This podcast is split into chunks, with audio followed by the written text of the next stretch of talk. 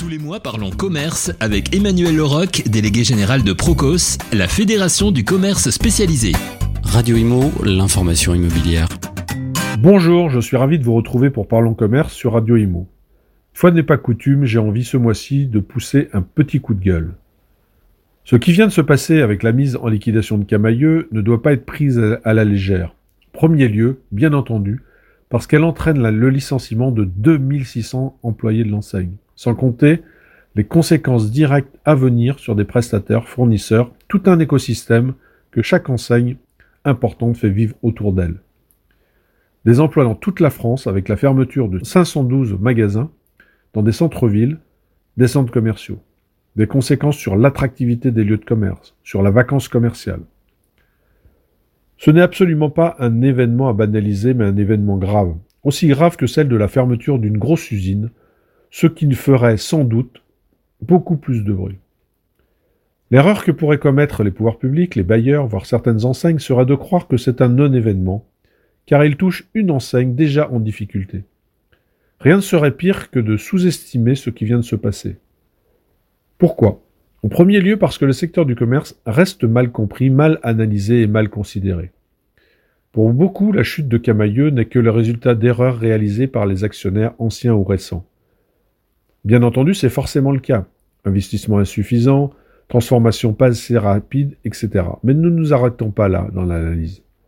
Trop simple serait également une analyse qui se satisferait de dire que ce n'est pas étonnant, car il s'agit du secteur du textile, etc.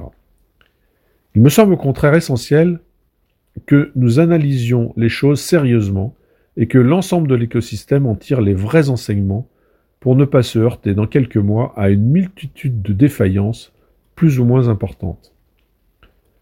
On se trompe en effet lorsque l'on pense qu'une ETI ou une grande entreprise du commerce est à l'abri de tous les soubresauts de l'environnement sous prétexte qu'en consolidant 200, 500, 700 magasins, elle serait suffisamment armée pour résister à tout.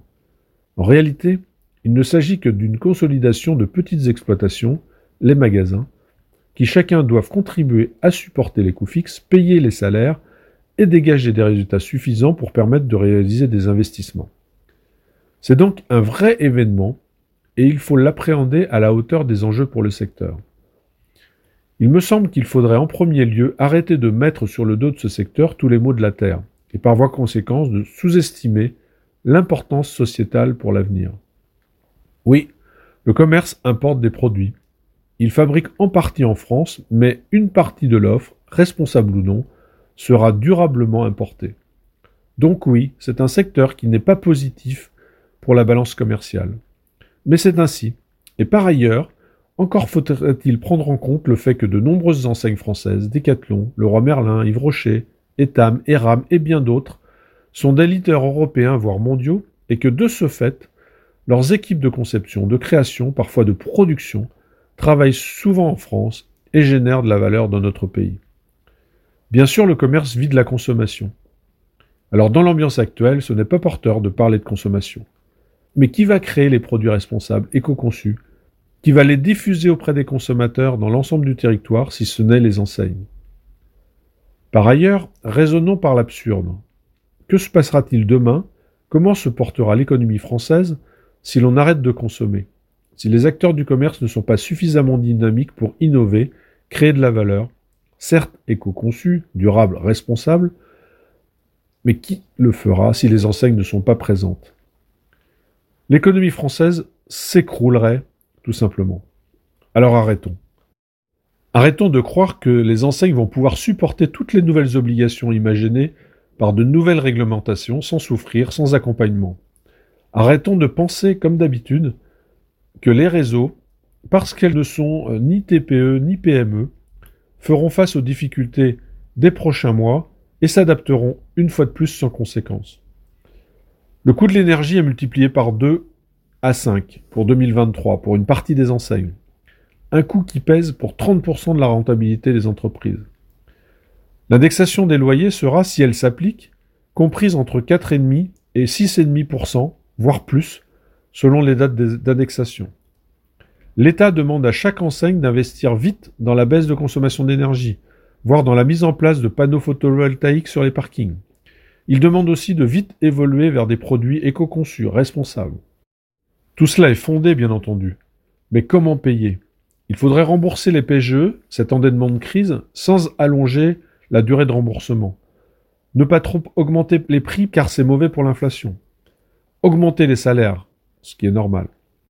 La grave erreur sera de croire que c'est faisable sans bouger les lignes, sans plafonner le coût d'énergie, sans plafonner l'indexation des loyers, sans accompagnement de l'État pour les investissements. Nous sommes à la croisée des chemins. Soit le secteur du commerce est assumé comme un secteur d'avenir pour la société de demain, donc la consommation aussi, même si elle est différente, soit on pense que Camailleux est un cas isolé, une entreprise zombie, donc sans importance. Si on interprète cet exemple douloureux comme un vrai avertissement, ce qui pourrait se multiplier dans quelques mois sans action rapide sur les paramètres des coûts d'exploitation et des capacités d'investissement, alors il faut agir. Il est impératif de desserrer les contraintes, et ceci rapidement. C'est d'une prise de conscience collective dont nous avons besoin.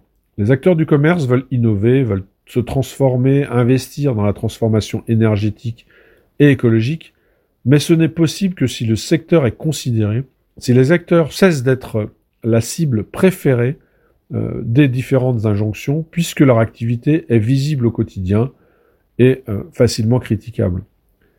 Mais ces volontés resteront lettres mortes si les paramètres de leur environnement de business ne sont pas accompagnés par l'écosystème et si les exigences administratives et politiques se font dans un rythme incohérent avec la faisabilité économique et opérationnelle. Arrêtons de penser que les enseignes peuvent s'adapter à tout, qu'elles gagnent tellement d'argent qu'elles peuvent tout affronter, c'est méconnaître la situation réelle. Évitons alors de nous mordre les doigts dans quelques mois, écoutons les opérationnels et mettons le commerce au cœur d'un avenir positif de notre société. Faire du commerce, ce n'est pas mal poli ou sale. Voilà, j'en ai fini pour aujourd'hui. Désolé pour le coup de gueule et je vous retrouve avec plaisir le mois prochain pour Parlons Commerce sur Radio Imo. Parlons Commerce avec Emmanuel Leroc, délégué général de Procos, Procos, fédération du commerce spécialisé, accompagne 265 enseignes dans le développement et la transformation de leur réseau. Radio Imo, l'information immobilière.